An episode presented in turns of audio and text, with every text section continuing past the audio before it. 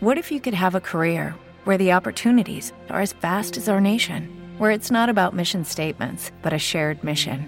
At U.S. Customs and Border Protection, we go beyond to protect more than borders from ship to shore, air to ground, cities to local communities. CBP agents and officers are keeping people safe. Join U.S. Customs and Border Protection and go beyond for something far greater than yourself.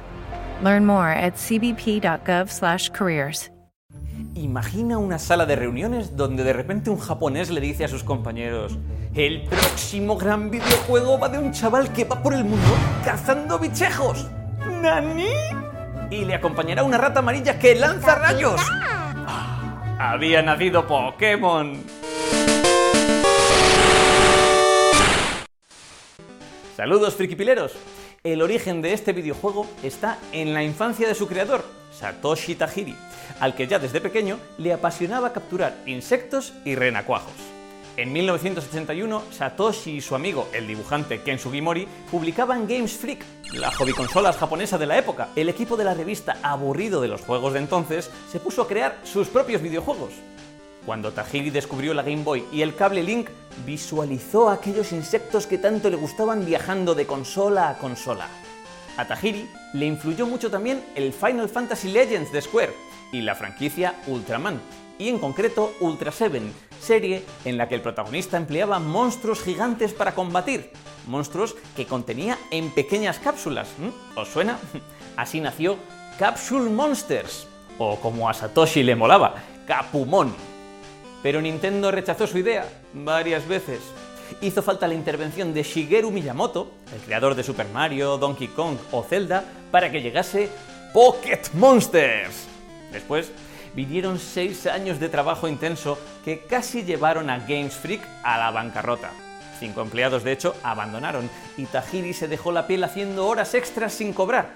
Eso sí, estaba tan motivado que incluso una vez acabado el juego, programó al famoso Pokémon 151, Mew, que Nintendo hábilmente se guardaría para repartir en un evento a posteriori. El 27 de febrero de 1996, los dueños de una Game Boy podían por fin disfrutar de los dos primeros juegos de la franquicia, Pokémon Rojo y Pokémon Verde, que por cierto vendieron poquito, hasta el evento Mew, que llamó la atención de más de 78.000 jugadores éramos un entrenador dedicado a...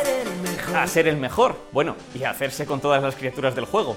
Pero claro, ninguna edición las poseía todas. ¡Uy, qué truco! Y por eso teníamos que conectar nuestras Game Boy con las de nuestros amigos. O, conocidos. O, o chavales del barrio que a lo mejor no te caían bien, pero tenían ese Bullpix que te faltaba. Poco después llegaría la edición azul, con mejores gráficos y sonido, que solo se distribuyó originalmente a los lectores de la revista Coro Coro y por correo. En octubre del 96 salió a la venta también el primer set de cartas de Pokémon y su primera adaptación al manga, una historia a base de gags humorísticos con un entrenador llamado Rojo y su maleducado Clefairy como protagonista. ¿Cómo lo oís? Pero el boom llegaría en el 97, con el lanzamiento, obviamente, del anime.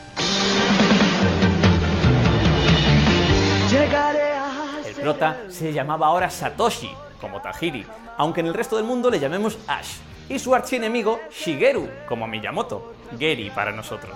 Descubrimos su banda sonora, su slogan, Gorakachemol, hazte con todos, y empezaron a salir más y más títulos.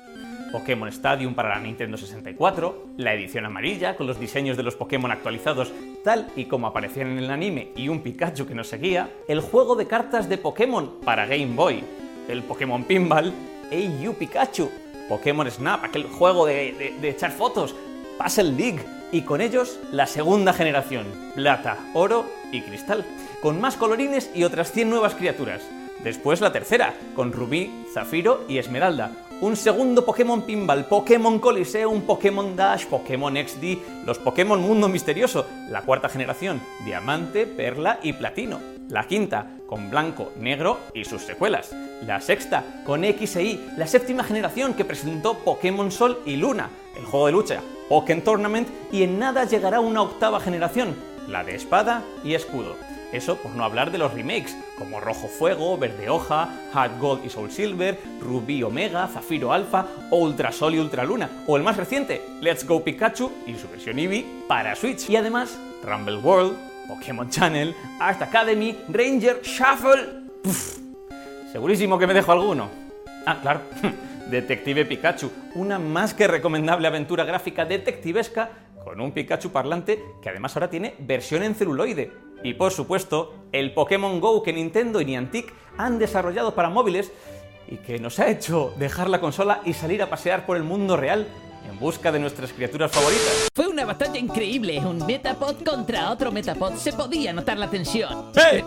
¡Hay un Snorlax en el camino! No sé vosotros, pero yo cogí un montón de Magikarps porque Gyarados mola. Desde luego, frikipileros, estamos ante una franquicia con dos décadas de vida y docenas de títulos, que ha vendido más juegos que ninguna otra. Pero estoy seguro de que aún nos queda Pokémon para rato. Va a compartir cuál ha sido vuestra experiencia con esta franquicia, los juegos, el anime, las películas, y si os gustan los frikipiels, no olvidéis suscribiros y darle a la campanita. Ah, en la descripción os dejo también el enlace a mi podcast y a la lista musical friki en Spotify, donde por supuesto está la canción de Pokémon. Hasta la próxima, frikipileros.